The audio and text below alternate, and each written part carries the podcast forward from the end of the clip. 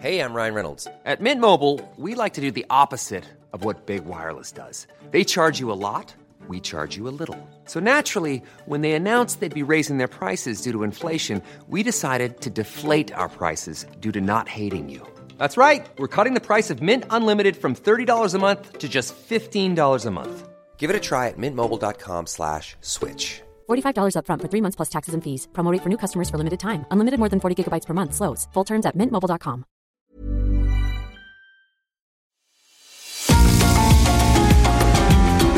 GastroLab es un lugar donde cabemos todos.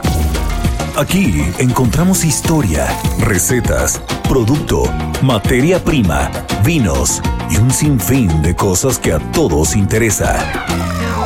Ya que con cocina y vino se aprende en el camino. Déjate llevar por el chef Israel Arechiga a un mundo delicioso que da como resultado GastroLab.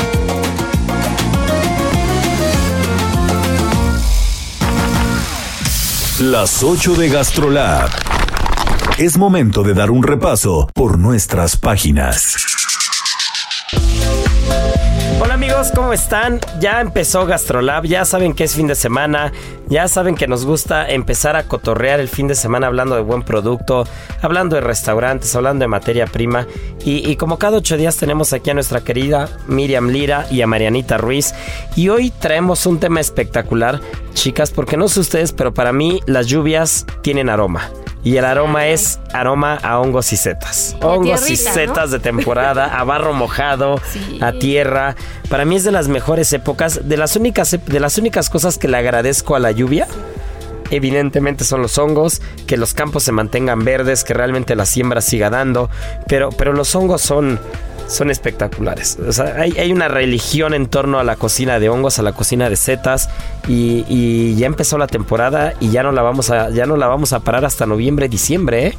Ya nos vamos a aventar al menos seis meses corridos de hongos y setas de temporada. Y pues mi querida Miriam, a ver, cuéntanos qué salió en las páginas de Gastrolab al respecto.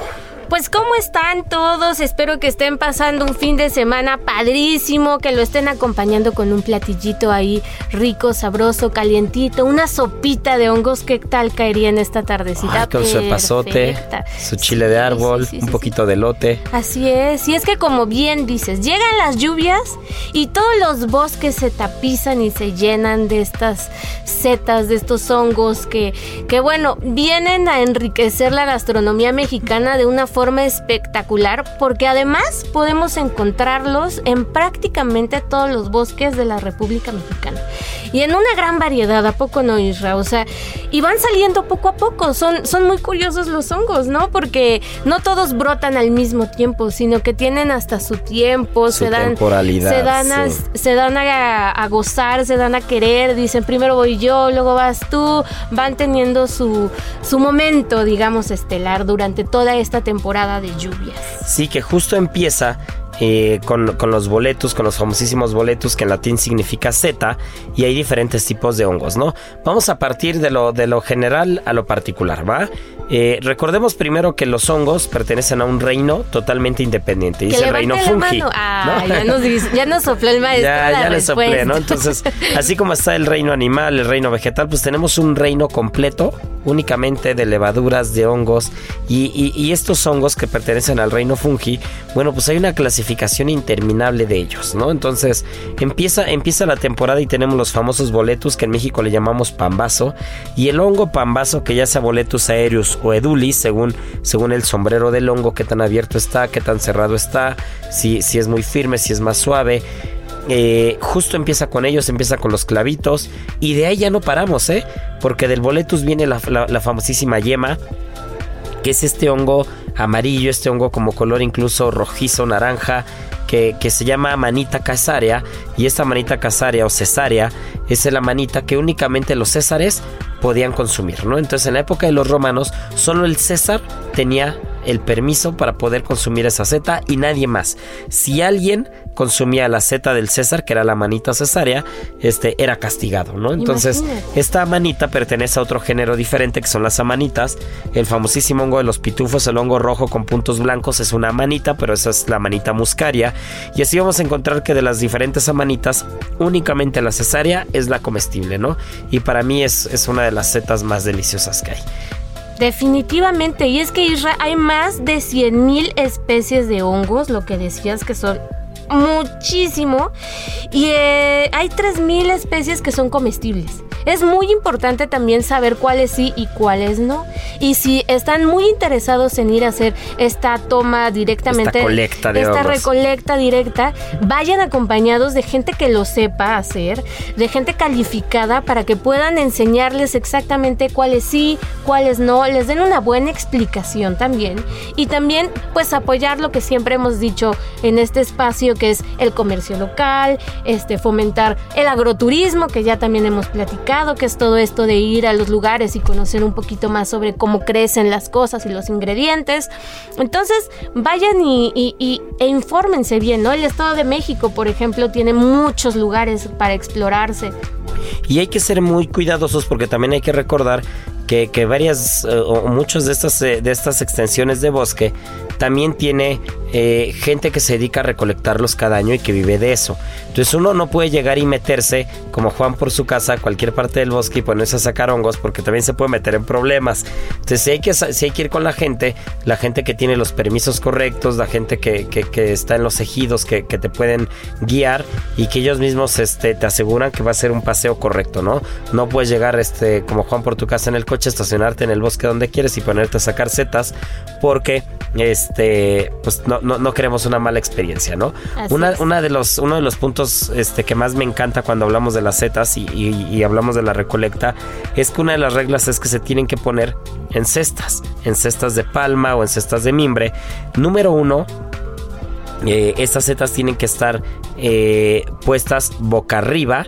En este caso tiene que estar el sombrero arriba, como si fueran, como si estuvieran normales, por llamarlo de alguna manera. Bien paraditos. Bien paraditos, para que conforme uno va caminando y va vibrando la cesta, estas esporas que tienen los hongos sigan cayendo en el bosque. Mm. Y entonces el ciclo continúa, ¿no? Entonces, si, si, tú los pones en un recipiente cerrado y no en una cesta abierta o en una cesta enrejada, por llamarlo de alguna manera, estas esporas se quedan y entonces no se regresan al bosque. Entonces cuando tú colectas un hongo, lo cortas de la parte del pie, lo sacas, lo sacudes un poquito, lo golpeteas ligeramente para que estas esporas caigan y de todas maneras en la canasta seguirás regando las esporas por todo el bosque para que el ciclo continúe. Qué bonito, qué mágico y no son alucinógenos ni siquiera estos, ¿eh?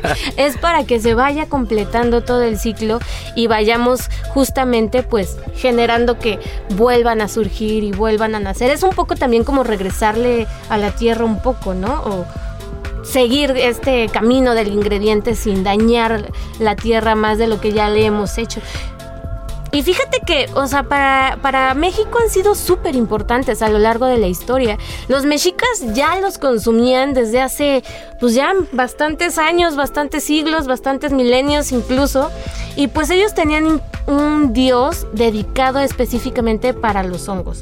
Y se llamaba Nanakatsi que era pues esta deidad prehispánica que hacía brotar por las noches los, los hongos e incluso algunas culturas creen que cuando caían rayos vibraba tanto la tierra que brotaban estos, estos seres, ¿no? Eh, el, el, mundo fungi de la tierra y pues alimentaban también a los humanos pues con este tipo de, de fruto que, nos dan, ¿no? Entonces, Nanakatsin era el responsable de cuidar a los hongos según los mexicas y tiene su raíz, su vocablo que quiere decir carne.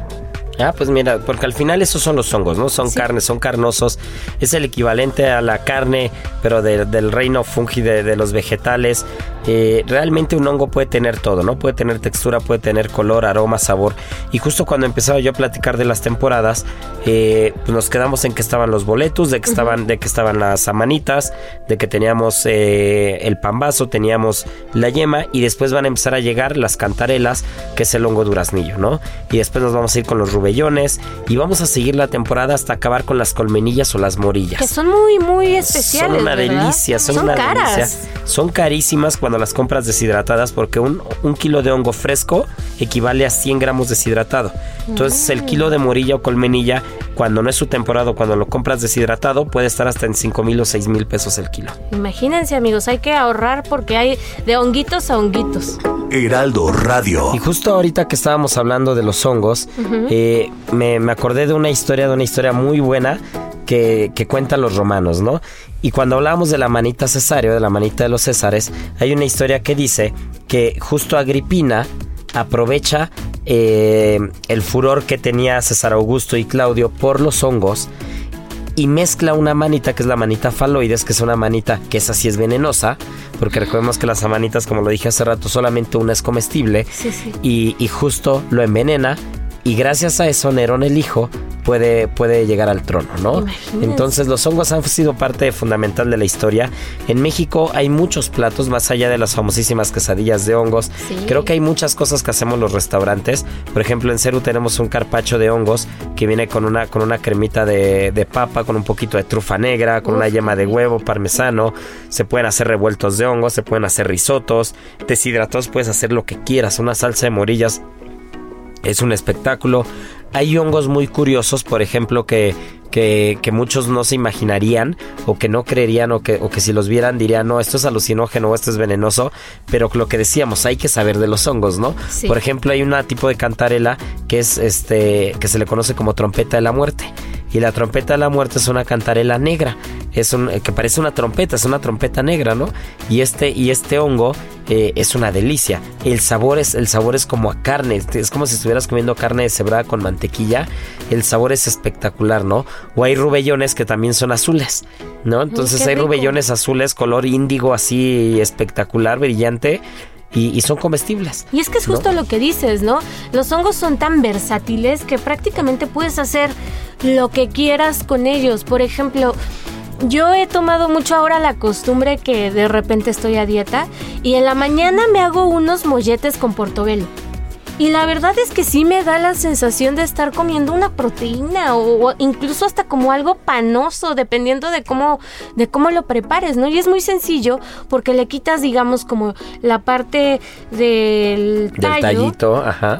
y le pones un poquito de salecita, un poquito de pimientita, luego le pones tu quesito. Híjole, qué rico sabe y súper nutritivo. Sí, y aparte ahorita que hablabas también del portobelo, eh, es importante aclarar que hay muy pocos hongos que sí se pueden cultivar este de manera normal, ¿no?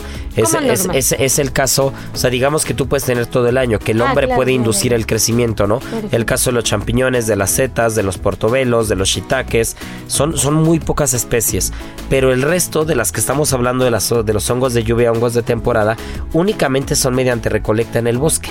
¿No? Entonces tú no puedes, tú no puedes propiciar, el hombre no puede propiciar el crecimiento. Y eso es porque las esporas llegan al bosque y empieza una simbiosis que se llama micorriza. Entonces las setas micorrizas, los hongos micorrizos, dependen, es una simbiosis completa, ¿no? Dependen de las raíces de los árboles para crecer y los árboles dependen de los hongos para tener nutrientes, ¿no? ¿Qué Entonces tal? es, es, es una es una relación ganar-ganar entre este tipo de hongos y entre, entre los árboles para hacer que esto funcione y esto crezca, ¿no? Entonces, si nosotros al momento de recolectar no dejamos algunos honguitos en el bosque, no dejamos que crezcan, si vamos a recolectar y los agarramos muy pequeños y bien podrían crecer, si no los sacudimos para que las esporas caigan, si no llevamos una canastita para que pueda seguir regando todas estas esporas por todo el bosque, pues lo único que va a pasar es que en algún momento vamos a acabar comiendo puro portobelo, champiñón y shiitake y son deliciosos, pero pues todo el mundo esperamos la época de lluvias con ansias, ¿no? Claro, y es importante saberlo porque ya, como lo hemos dicho mil veces, estamos tan acostumbrados a tener todo a la mano que muchas veces ni por aquí nos pasa todo este ritual, incluso me atrevería a decir alrededor de los hongos, ¿no? Y justo ahora con los usos de la cocina, chef. ¿Se tienen que lavar o no se tienen que lavar los hongos? ¿Le ponemos jaboncito o no? Porque yo he visto mucha gente que incluso pues saca casi casi el estropajo y les pasa de todo para que no tengan tierrita y demás. Mira, tengo que decir que ni siquiera entre los cocineros nos podemos poner de acuerdo. Híjole. O sea, ni siquiera entre nosotros nos ponemos de acuerdo. Eh, yo en algún momento aprendí que se tenían que lavar, por ejemplo, los champiñones, ¿no? Ajá. Que se tenían que lavar con harina, ¿no? Y se tenían que lavar con harina Pero cuando piensas un poco y le echas un poco de ojo, dices, a ver, pues con harina es nada más para pintarlos de blanco con la harina. ¿no? No es como que la harina Sí. pueda, pueda quitarle algo, ¿no? Porque Sí, si estamos hablando ver. de quitarle impurezas al hongo, pues prefiero usar pan molido, que es más, que es más áspero y que probablemente le va a quitar más, o sea, le va a tallar más que la harina que es completamente fina. Pero hay quien usaba harina para dejarlos blanquitos perfectos, pero pues más bien estabas maquillando el color, ¿no?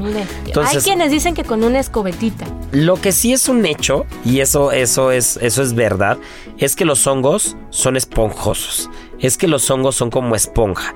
Y que si tú el hongo lo dejas remojando durante mucho tiempo, sea en lo que sea, sea agua con jabón, sea agua sola, sea leche, sea lo que sea, invariablemente va a absorber este líquido.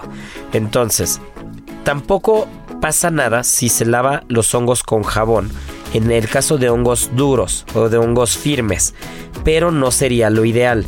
Lo ideal, sobre todo con las setas de lluvia, que es en lo que nos estamos centrando y es lo que estamos hablando, es lo que lo ideal es agarrar un paño húmedo limpio, limpiar por completo el sombrero en la parte de arriba del hongo, limpiarlo bien, bien, bien de tierra y toda la parte del tallo pelarlo. Y entonces tienes pelado el tallo y tienes el hongo en la parte de arriba limpio. Pero yo jamás jamás los lavaría, no por un tema de que si es esponja iba a absorber el jabón o no, sino por un tema de que el enemigo del hongo es la humedad, en el caso una vez que ya, una vez ya que lo sacaste, ¿no? Entonces, si ya lo cortaste, ya lo sacaste del bosque y tú lo dejas con agua, se va a empezar a marchitar. ¿No? Entonces, si tú, lo, si tú lo humedeces demasiado, si lo dejas en un lugar muy húmedo, el hongo se empieza a gusanar, se empieza a marchitar y entonces le estamos dando la torre. Tampoco puede estar en un lugar completamente seco, pero sí lo ideal es en refrigerador tapado por completo con papel, pero no con film, no dejarlo como al vacío, no dejarlo, sí dejarlo que respire un poco porque al final sigue siendo un ser vivo. Tú lo cortas pero sigue teniendo un proceso vital, un proceso orgánico activo y entonces pues hay que hacer que alargue, ¿no? Es como las flores comestibles, es como los quelites, Claro. o sea, es, es como el mismo, el, el huitlacoche, ¿no? Que, que ese es otro hongo. Exacto. Hablemos también un poco del huitlacoche, porque no todos los hongos se ven como lo vemos en las monografías o en la televisión o incluso en los cómics, ¿no? Este, el huitlacoche también es un hongo, nada más que no tiene pues esta figurita como muchos hongos no tienen esta figurita tal cual, ¿no? Sí, y, y las levaduras, por ejemplo, sin los hongos no podríamos hacer pan, no, no podríamos tener cerveza, no podríamos tener vino. Todas estas levaduras son parte del mundo del reino fungi, ¿no? Son parte del, del reino de los hongos. Y ahora, el sabor oculto.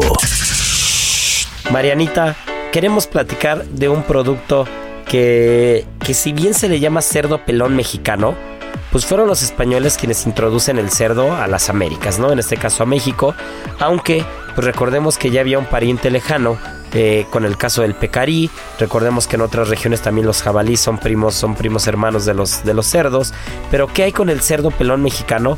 Y es verdad que la cochinita pibil queda mejor si se hace con cerdo pelón mexicano. Es correcto, sí, sí, es verdad. y sí, como bien lo dices, en 1492 eh, se supone llegaron estos cerdos junto con los españoles a nosotros. Y bueno, actualmente en Yucatán es como la zona en la que más eh, pues los eh, resguardan, por así decirlos, y tienen aproximadamente eh, mil ejemplares, mil cerditos. De hecho, es un- una especie en peligro de extinción eh, pues están haciendo como... Eso en cuanto a la raza pura, ¿no? Como tal. raza Aunque ya hay cruzas que, que realmente se comercializan. Sí, sí, sí. Eh, bueno, eh, la raza pura sí está en peligro de extinción porque pues eh, han decidido sí cruzarlo y entonces y también si lo hacen como una forma, la empiezan como a cuidar diferente, como que pierde ese linaje, entonces ya no es como la raza al 100%. O sea, digamos que podría ser como nuestro jabugo, ¿no? sí, sí, sí. Básicamente es como nuestro jabugo. Nuestro jamón ibérico, ahí nuestro cerdo ibérico. Y son súper particulares porque son como, pues, literal, peloncitos. Como que no se ven tan bonitos y uno de, de vista como que no nace el amor, o sea, como que dice, sí estará bueno, sí estará rico. Pero sí, es una, es una joya y es una maravilla porque su carne es como mucho más grasosita, ¿no? Entonces eso hace que también tenga algunas, algunos sabores muy especiales. No, y aparte un dato curioso es la alimentación, ¿no, Marianita? Sí, en época de lluvias eh, lo pueden alimentar con pasto y en épocas de sequía lo alimentan con follaje de árbol. O con jugo de caña. o con jugo de caña. Imagínate, ay, qué rico, el jugo de caña es una delicia, ¿eh? Eso, de eso se alimentan los puerquitos. Yo creo que eso le da más sabor y eso hace que la cochinita sepa más rica. De hecho, se dice que antiguamente la, bueno, la cochinita era con el cerdo, el cerdo pelón mexicano. Y, y otro, otro punto súper interesante es el tema del estrés en los cerdos, ¿no? Que, que al estar en, en- al ser una cría salvaje, al estar, este, digamos, en condiciones bastante naturales, bastante parecidas a lo que deberían estar la mayoría de los animales, pues realmente como que, como que los cerditos son felices. Y, y- y- y eso es verdad, ¿eh? O sea, pasa con el Claro. Kobe, pasa con, con- con mucho, con el guayú en este caso, ¿no? Pasa con muchas especies que son cuidadas y que, se, que son de libre pastoreo, pues también la carne va a tener mejor calidad porque pues el animal está, está en su hábitat natural y, y- y está bien protegido y bien cuidado. Claro, o sea, o sea, la, la raza, pues como el linaje, la, la pura, por así decirlo, por 5 hectáreas solo tiene que haber un macho y 26 hembras. Para que Eh, estén a para sus que estén a años. sus anchas. No, bueno, qué Exacto. territoriales, ¿eh? Sí. Hay incluso a quienes les ponen como barreras para que ni siquiera se golpeen, ¿no? Como que va caminando el cerdito y no se fijó y pum, rebota casi casi sin ningún rasponcito para que esté perfecto. Sí, los tienen más cuidados que a uno, ¿verdad? Sí, ahí, pues sí, digo, creo que cuando tenemos algún tipo de especie como esta, creo que sí vale la pena cuidarla, ¿no? Y digo, no sé si muchos de ustedes la conocían o no, pero pues igual dense a la tarea de buscar un poco más y saber ese tipo de cosas que tenemos en el olvido. Sí, claro, y hay muchas recetas, no solamente la cochinita pibil, que se pueden hacer perfecto con este cerdo, ¿no? Yo recuerdo que alguna vez Pablo Salas hizo algún platito con cerdo pelón mexicano, no recuerdo si tenía como un, pu- un puré de... ¿Qué es? Ayocote, es el frijol este grande. Sí. Sí, un, pu- un pu- un puré de ayocote, hoja santa, si mal lo recuerdo, y, y- y el cerdo pelón. Uf, era una, una completa delicia, ¿eh? Qué rico, suena bien. Y es que Me parece que también Lalo García tiene un plato espectacular con cerdo pelón mexicano. Y de hecho tiene como una par- en su se han ido a visitarlo, tiene como exhibido como una parte y se ve espectacular. Uy, Suena bueno, pues, pues habrá que echarle un ojo a, a estas recetas, a estos productos, que a veces no somos tan conscientes de que existen. Y, y- y es, un, es un círculo vicioso, a veces mal, este, mal, mal, mal empleado en los restaurantes. No, no sé cómo explicarlo, pero tú dices, a ver, es un, es un cerdo que se está cuidando demasiado, entonces no hay que consumirlo. Pero también está quien lo produce y dice, estamos rescatando la especie y para poderla rescatar y para poder hacer cruzas tiene que ser negocio. Claro. ¿no? Entonces necesitamos que lo consuman. Igual y los, los mil cerditos puros este, de casta, de linaje, esos no se tocan, pero estamos haciendo cruzas para que pues, se pueda mantener viva la especie y esos mil cerdos que andan por ahí los podamos cuidar, ¿no? Entonces tú dices, a ver, consumo, pero por un lado hay que ser cuidadosos de no pasarse en el consumo, pero por otro lado, pues también hay que, hay que incentivar el uso en los restaurantes para que, para que quien se dedica a la cría de los cerdos, pues realmente sea negocio, ¿no? Entonces, este, pues yo creo que hay muchas cosas que podemos hacer. Se me ocurre un lechón, un lechoncito así estilo Segovia, confitado. Eh, ay, no, qué delicia. Suena muy bien. Y todo con responsabilidad. Creo que esa es la clave, ¿no? La, eh, eh, sustentabilidad no, no está peleada tampoco con el consumo. Mientras se haga bajo parámetros correctos, mientras se cuide a la especie, se fomente su cuidado, se venda, que eso es muy importante para, como dices, puedan volver a generar más y más, pues todo va a estar bajo control. Así es que, más bien, si lo ven por ahí, pídanlo, conózcanlo y disfrútenlo. Así es. Y pues ya antes de irnos, este, y, y- y pasar a la siguiente parte del programa, porque bueno, pues ya tenemos aquí a Paco, Juan Carlos, al sommelier Sergio, que nos estarán hablando de vino de la tierra de Castilla y La Mancha. Venga, pues no se nos despeguen porque esto apenas va a la mitad. Gastrolab es un lugar donde cabemos todos. Vamos a una pausa y regresamos.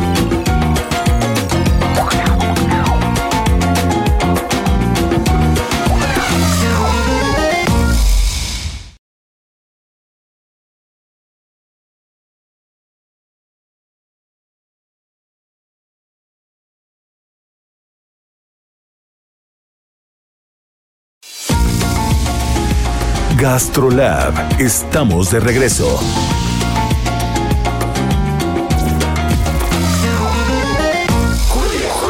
Está guapísimo, justo como me lo recetó el doctor. Si te lo recetaron, ve a Soriana, porque pongo toda la farmacia al 4x3. Como Ensure de 237 mililitros, lleva 4 por 135 y ahorra 45 pesos. Tú pides y Julio Regalado manda. Solo en Soriana. A Julio 7. Aplican restricciones. Bueno amigos, pues ya volvimos, ya estamos de regreso y tal como se los platiqué en un principio, hoy tenemos invitados de lujo porque nuestro querido sommelier Checo Ibarra se trajo un par de personajes. Este número uno, Juan Carlos, un gran conocido nuestro ya de años, que, que, que tenía una revista Sí, revistas, correcto. Como un blog, una revista llamada Nociones, que, que bueno, pues eso ya pasó un poco la historia. Ahora está con unos vinos, con una importadora que se llama Vinos Dizo. Y justo, pues Juan Carlos nos hizo el favor de traerse junto con Sergio a Paco López, que Paco López viene de Castilla-La Mancha, de la tierra del Quijote, de la tierra del verdadero queso manchego, del buen azafrán. Este, pues Paco, creo que, creo que eh, más, más de lo que yo pueda platicar, pues tú nos vas a platicar un poco de tu tierra, de ese terruño y de estos vinos que traes, de este aceite de oliva, que este, que antes de presentarte y dejarte la palabra y de dejar a Sergio hablar, este, voy a soltar la primera pregunta y es si de verdad el mejor aceite de oliva del mundo está en Jaén. Este, o, me vas a decir que está en Castilla-La Mancha. Este, tú ya. Eh, buenos días, buenas tardes. Eh, realmente está en Jaén y en Castilla-La Mancha. Compartimos la Sierra del Segura. Es una sierra que hace frontera entre Albacete y Jaén. Y es la zona donde se, donde se cultiva la mejor aceituna de toda España. Y del mundo, yo creo. ¿eh? Yo sí me atrevería a decir que, que para mí, yo, yo he probado aceites de Jaén, de Córdoba en general, y, y de verdad es, es una chulada, ¿eh? Sí. Sí, es una delicia. Y hoy, pues voy a tener la fortuna aquí de probar uno, uno justo del, de- de- del otro lado, ¿no? Del lado de Castilla-La Mancha. Pero este, pues a ver, mi querido Checo. Este, pues ya que, ya que trajiste invitados y todo, a ver, cuéntanos, este, ¿qué es lo que, qué es lo que viste en estos vinos que dijiste? Tengo que traerme justo al importador, tengo que traerme a la, a la gente de la bodega. Pues a ver, ¿qué fue lo que hiciste? Pues nada, yo creo que después de, de, de estar catando esta gran bodega que es Aldonza, que justo tiene este nombre que hace alusión al, a Dulcinea, que es el, el nombre de la mamá de, del Quijote, y en honor pues a este gran escritor que, que es este Cervantes, pues, pues ¿por qué no probar estos vinos? Y, y al final estuvimos en el restaurante y degustamos entre blancos, ¿no? Rosados, espumosos, tintos, incluso algunos aceites. Y créeme que es una bodega que vale mucho la pena hacer esa alusión. Y, y al final, eh, pues tenemos ya aquí en, en la mesa este vino que es Aldonza Selección, que, que es mezcla de cuatro variedades de uva. Sí. A ver, No. Paco, cuéntanos esa mezcla, ¿cómo está? Pues normalmente me gustaría siempre, si me dais un segundito, explicar los vinos de Castilla-La Mancha. Venga. Porque tienen una fama de ser vinos a granel. Siempre han tenido la fama de Castilla-La Mancha elaborar vinos a granel. Pero históricamente Castilla-La Mancha es el mayor viñedo del mundo, con cerca de 600.000 hectáreas. Entonces estos vinos eh, que se creaban nos daba mucha lástima a los castellanos manchegos ver cómo partían camiones y camiones y camiones con nuestra materia prima hacia Rioja, Ribera del Duero, incluso Francia. Entonces nosotros un día decidimos, tenemos el terruño, tenemos la materia prima, los conocimientos, Claro, saben qué hacer. ¿por qué no vamos a elaborar nosotros vinos de calidad? Y es en esto en lo que estamos. Entonces decidimos que haciendo estudio de nuestro terruño, ya salirnos de la uva típica que es el tempranillo y cosechar, cultivar otras uvas como son Cabernet Sauvignon, Merlot y Shiraz.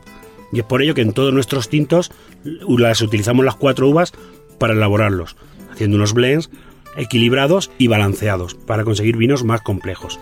Oye, y a ver, cuéntanos un poquito, ya Sergio nos adelantaba un poco, pero cuéntanos quién fue Aldonza. Aldonza fue... ay, perdón. ¿Qué hay? Sí, sí, ¿qué hay alrededor del nombre? Porque me interesa mucho esa historia. Mire, eh, nosotros, donde nos encontramos, donde está nuestra finca, está en el término municipal de Munera. Y allí se dieron unos hechos del Quijote, como son las bodas de Camacho y las cuevas de Montesino. Miguel de Cervantes escribió, fijándose en nuestra, en nuestra finca, en nuestro entorno, dos capítulos del Quijote. Entonces, eh, según Miguel de Cervantes, eh, Don Quijote de la Mancha enloqueció.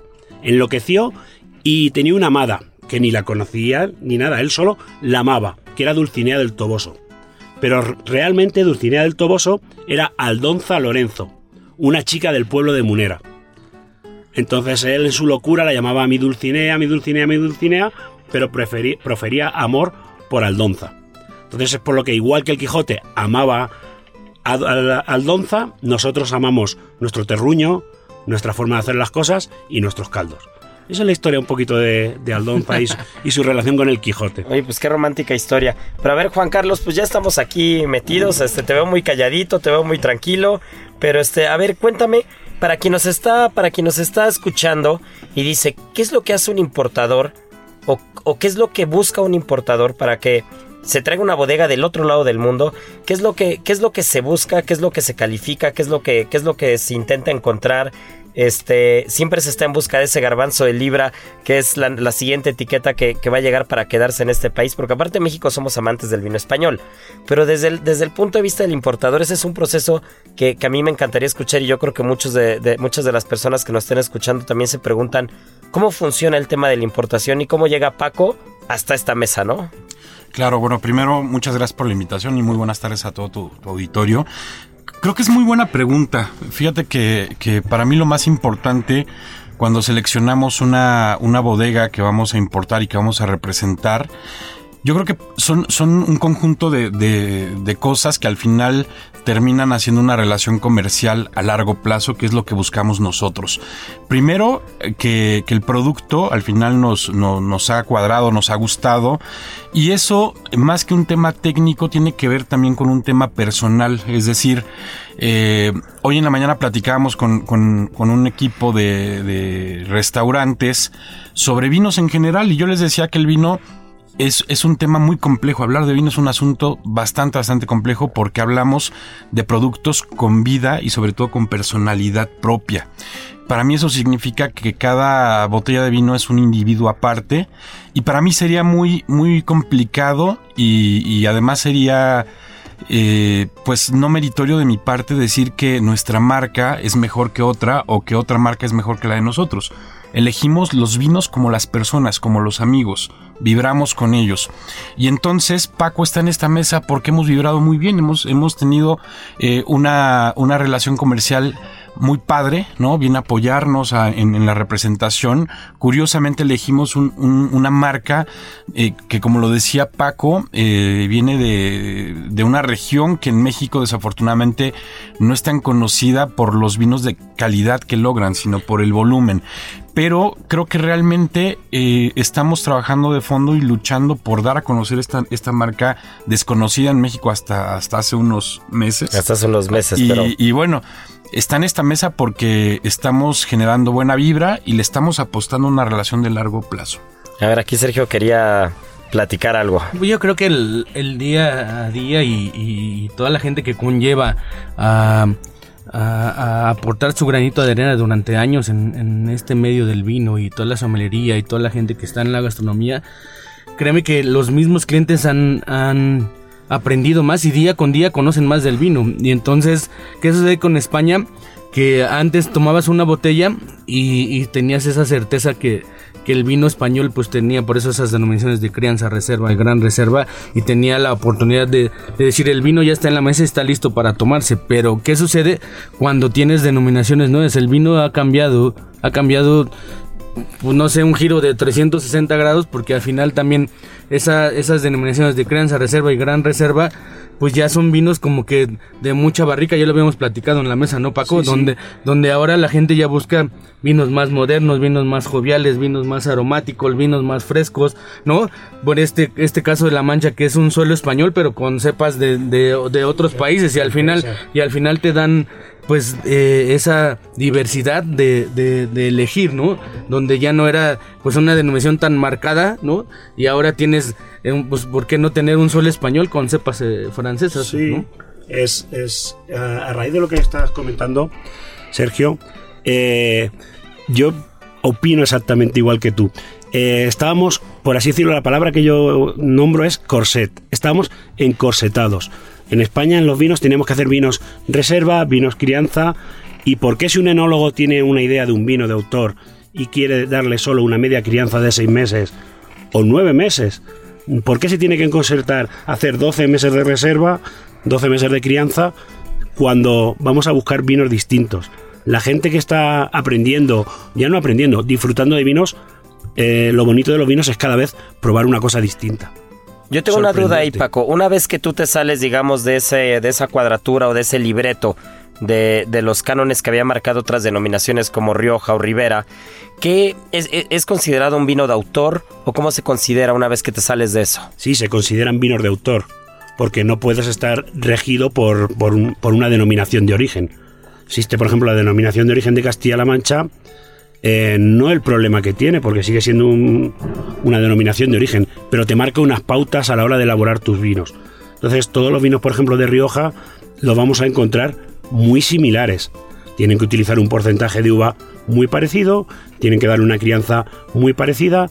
Entonces, tú como enólogo no puedes jugar Sí, prácticamente. básicamente va a ser el terruño lo que te va a dar, ¿no? Si estás en la Rioja Alavesa, en la Alta o en la Oriental, o sea, depende depende dónde estés, realmente ahí es donde, donde puedes jugar un poco, ¿no? Los, los yo siento que los limitan un poco. Alguna vez algún chef o algún enólogo me llegó a decir que, que el, por ejemplo, en el vino la barrica es, es como si fuera la sal o la pimienta. Si también te excedes, pues solamente te vas a ver a sal o pimienta. Entonces, hay veces que tienes que, que jugar con ello. Y he tenido, por ejemplo, la oportunidad de estar con enólogos que se vuelan los sesos. Para mí, por ejemplo, Telmo Rodríguez como el Pink Floyd de los vinos, ¿no? El güey de repente pone las barricas francesas y tapas eslovecas, entonces te sale una locura, ¿sabes? ¿No? Tiene la oportunidad de, pues, de hacer lo que su ingenio le, le dé, ¿no? Y, y yo creo que eh, estamos como en el tiempo donde la gente día con día, lo repito, día con día conoce más del vino y, y se atreve a probar cosas buenas, que es lo que hay que Sí, hacer, y, ¿no? y- y nos vamos también como restauranteros o como cocineros, estamos viendo hacia otras denominaciones, ¿no? Ya, ya, ya no te puedes casar únicamente con estas dos que, que, que pues tienen mucha historia y que tienen grandes marcas de toda la vida, pero creo que ya otras denominaciones, por ejemplo, Cigales, Jumilla, el mismo Priorat, Toro, que ya también lleva años haciendo cosas muy buenas, y del lado de los blancos, pues vamos a Rías Baixas, o sea, realmente incluso yo que soy amante de los chacolís, ¿no? Entonces, tú, tú realmente puedes voltear a ver mucho, y ahí, Juan Carlos, me gustaría preguntarte este, una cosa, tú que, tú que eres un termómetro del mercado, una vez que, este, que tú vas tocando puertas, que vas hablando con sommeliers, con, chefs, con restauranteros, ¿tú qué crees que le hace falta al mercado mexicano para tener mayor apertura y aceptación a vinos, por ejemplo, que este que es de la tierra de Castilla y La Mancha? Yo creo que dejarse guiar un poquito. A la gente de repente nos casamos con, ciertas regiones como lo dices, pero yo creo que en la medida que evoluciona el consumo, es decir, mientras tengamos más bebedores, eh, pasa algo muy curioso. El consumidor del vino un- una vez que entra ya en este rol de consumo frecuente, eh, eh, es decir, eh, antes nos casamos cuando somos bebedores, ¿cómo llamarlo? No novatos, pero que nuestro consumo diario Principiantes de igual. principiantes. Solemos recurrir a muchas marcas, encontramos un vino que nos gusta y optamos por ese, por ese vino. Pero una Para vez irnos que a la avanzamos- segura. Para irnos a la segura. Sí, y no, y no fallarle, ¿no? Porque no conocemos, no dominamos. Exactamente, Sí, pero una siempre que hay que arriesgarse. Hay un que poquito. atreverse. Siempre. Que- Pero una vez que, que bebemos eh, más frecuentemente, lo que queremos es probar nuevas propuestas y ahí es justo el momento en el que entramos, este, pues los diferentes eh, importadores, lo- los diferentes recomendadores incluso del, vino, ¿no? Yo a los consumidores les, recomiendo que para aprender de vino no hay otra fórmula, hay que probar vino, hay que catar y no vamos a, tener una interacción correcta cuando, cuando catamos sin saber lo que hay atrás, ¿no? Sin una orientación. Entonces yo les recomiendo asistir a catas, este, hay muchas tiendas que, que prácticamente todas las semanas tienen catas. Este, hoy, hoy el tema mediático está muy al día. Este tipo de programas ayudan muchísimo, ¿no? Donde podemos estar platicando de nuevas propuestas y, y al final el consumidor del vino eh, hace, hace temas cíclicos, ¿no? Este, es muy difícil que estés probando un vino frecuentemente porque lo que queremos es probar nuevas propuestas, ¿no? No, y dejar claro que, que la misma etiqueta, pero con diferentes añadas, y ahí Paco nos va a platicar, son cosas totalmente diferentes, ¿no? O sea, cuando, cuando hablamos de que, oye, me gusta este vino, sí, pero te gusta este vino que añada, ¿no? Mira, ahí está Sergio ya dándole a ella el vino. ¿Qué- Correcto. cómo, cómo te das cuenta eh, desde la bodega o cómo, cómo puedes... eh, ¿Cómo puedes prever, por ejemplo, hablando en ese caso de las añadas, cómo puedes prever cómo se califica, cómo te das cuenta que viene una buena añada o que va a ser una añada complicada? ¿Cómo, cómo lo ven? ¿Cómo lo leen desde la bodega? Eh, lo primero es cuando florece, ver esas, a partir en España en concreto, a partir de junio, ver cómo entran las lluvias. Un buen año de lluvias nos va a proferir unos buenos caldos. Incluso antes, en enero. Este año, por ejemplo, en España hubo un fenómeno ambiental que fue la filomena. Fue una nevada de, en España no se había visto, en torno a metro y medio, dos metros de nieve. Sí, yo recuerdo fotos de amigos en Madrid que este, no podían ni abrir la puerta de su casa. Varados totalmente. Sí, sí, sí, sí, sí. Pues toda la gente dijo que eso era un drama. Una nevada es un drama para la circulación, como bien comentas, amigos varados, con el coche no podían cogerlo. Pues nosotros como bodegueros estábamos en casa haciendo palmas. Porque nosotros pensamos siempre, año de nieves, años de bienes.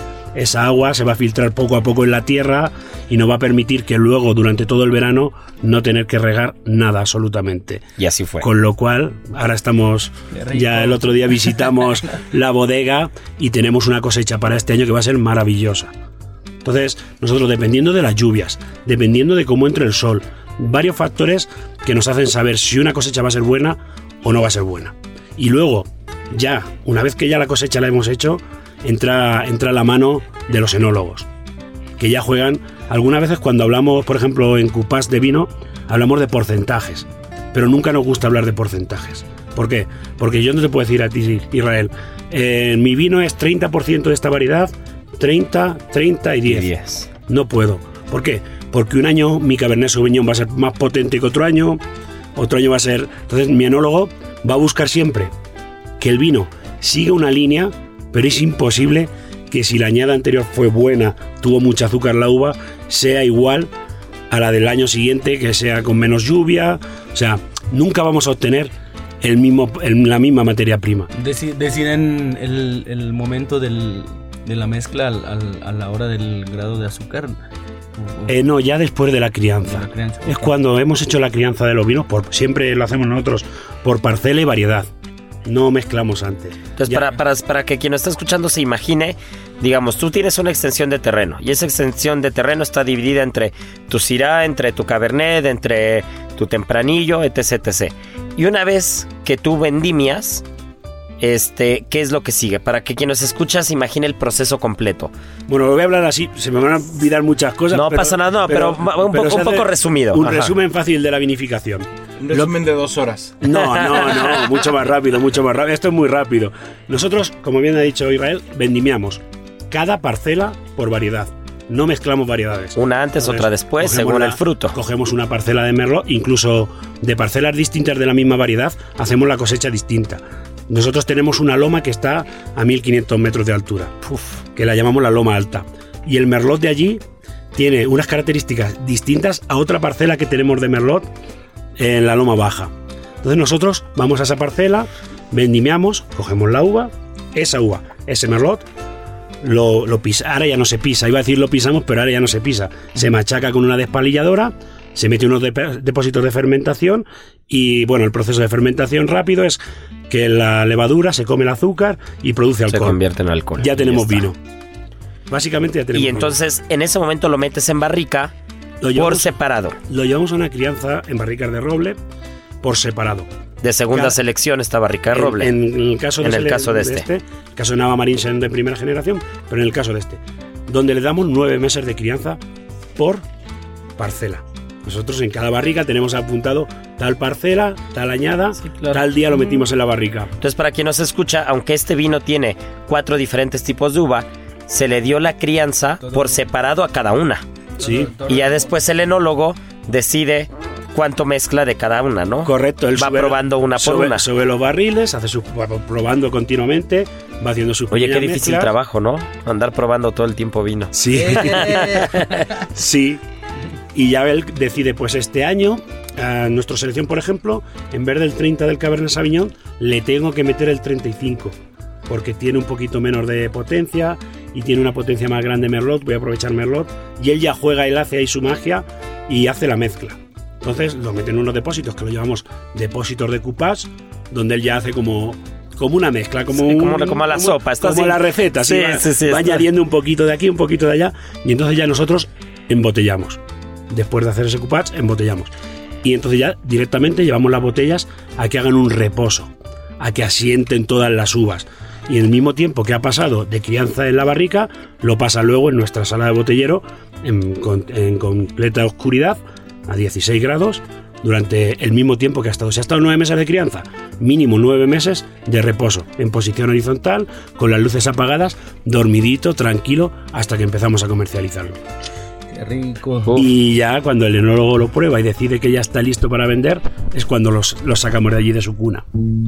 Pues ya lo ven, ¿no? Todo ese proceso tan largo para poder tener una copa de vino en su mesa, pues vale la pena maridarlo con un plato y, y yo creo que pondría a Paco de Lucía con esa canción de Entre dos aguas que me volvería loco, ¿no? ¿Qué opinas, Paco? Opino que, me has tocado la fibra.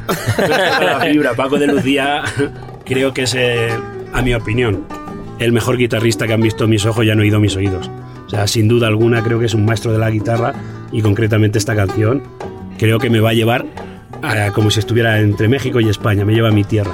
Muchas gracias por esta canción. y, y para los que no lo saben, Paco Lucía falleció en Playa del Carmen, fíjate, ¿no? Como al estilo Negrete, México lindo y querido. Si muero lejos de ti, al, al final estuvo aquí, ¿no? Oye, pues mira, qué, qué buen dato, no conocía eso. Pues vamos a escuchar esta canción y de regreso, este, pues les voy a platicar un platito, ¿no? Un platito manchego, a ver, imagínense un pisto manchego, mi querido Paco, un pisto manchego con quesito semicurado. No un añejo, porque un quesito curado ese, con un vino tinto va a ir perfecto. Un poquito de miel, que también la mancha se, se, se caracteriza por tener muy buena producción de miel, ¿no? Sí, la, la- la miel de la Alcarria, muy famosa. Es, tenemos mucha, mucha miel. en- Bueno, en pues un Mancha. quesito manchego curado o semicurado, este, un poquito de, de miel para el queso si va solo, si es un pisto manchego, que es el pisto manchego para que se den una idea es el equivalente a las calabacitas a la mexicana, el equivalente al ratatouille de Francia, o sea que es como esta mezcla de, de calabaza, de berenjena, de pimientos, ¿no? De cebolla, un poco de ajo, tomate, entonces como, como esta mezcla, como que cada país tenemos nuestra, nuestra forma de hacerlo, pero Castilla-La Mancha yo creo que un pistito manchego, queso manchego y esta canción, pues estamos ya hechos, ¿no? Pues, yo me parece que no me puedo ir de aquí. Si no lo, si no lo pones así, no nos vamos de aquí.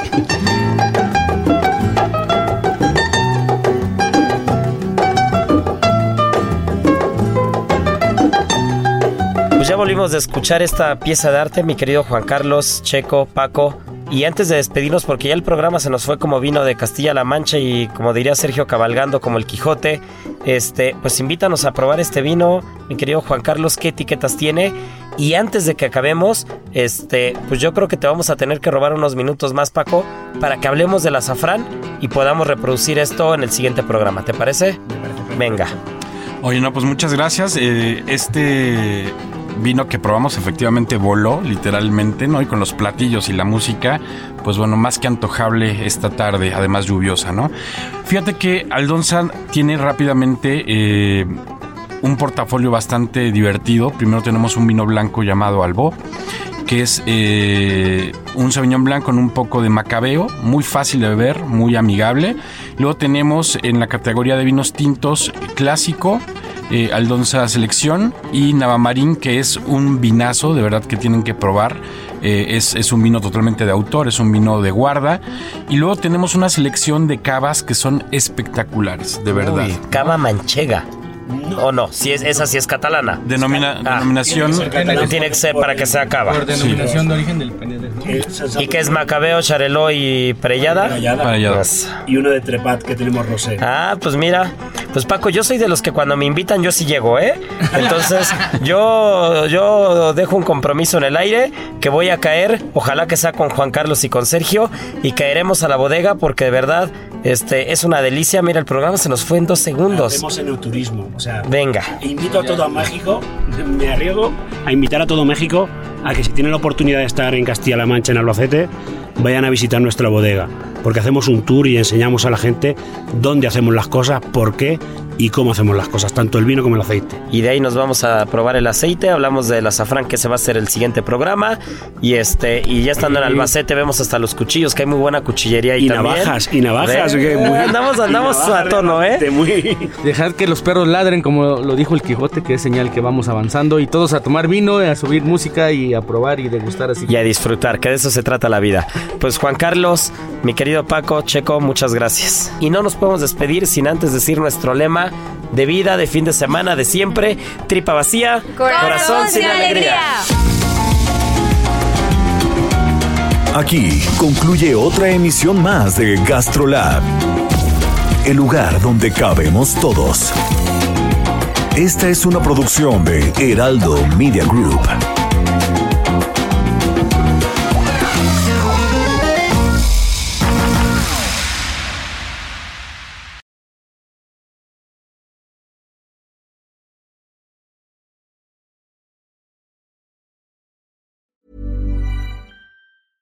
Ever catch yourself eating the same flavorless dinner three days in a row?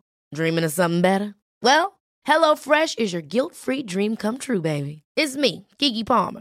Let's wake up those taste buds with hot, juicy pecan-crusted chicken or garlic butter shrimp scampi. Mm. Hello Fresh. Stop dreaming of all the delicious possibilities and dig in at HelloFresh.com. Let's get this dinner party started.